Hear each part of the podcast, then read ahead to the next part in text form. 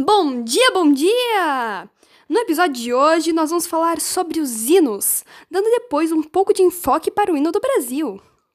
Falando sobre a importância cultural dos hinos, podemos dizer que eles são uma coisa particular de cada lugar que lhe pertence. Ele é uma música que liga as pessoas a essa cultura, a essa realidade. É uma canção que caracteriza esse lugar ou time, etc. Quem escreveu o hino nacional brasileiro foi o Francisco Manuel da Silva. O hino foi criado em 7 de abril de 1831, apesar de Dom Pedro ter composto a letra do hino em 5 de janeiro de 1821, mas não foi oficializado. A demora do hino ser feito pode ser levada em conta que nem mesmo Portugal não tinha o hino, hino até a vinda da família real para o Brasil, mas após a vitória sobre os franceses criaram o hino.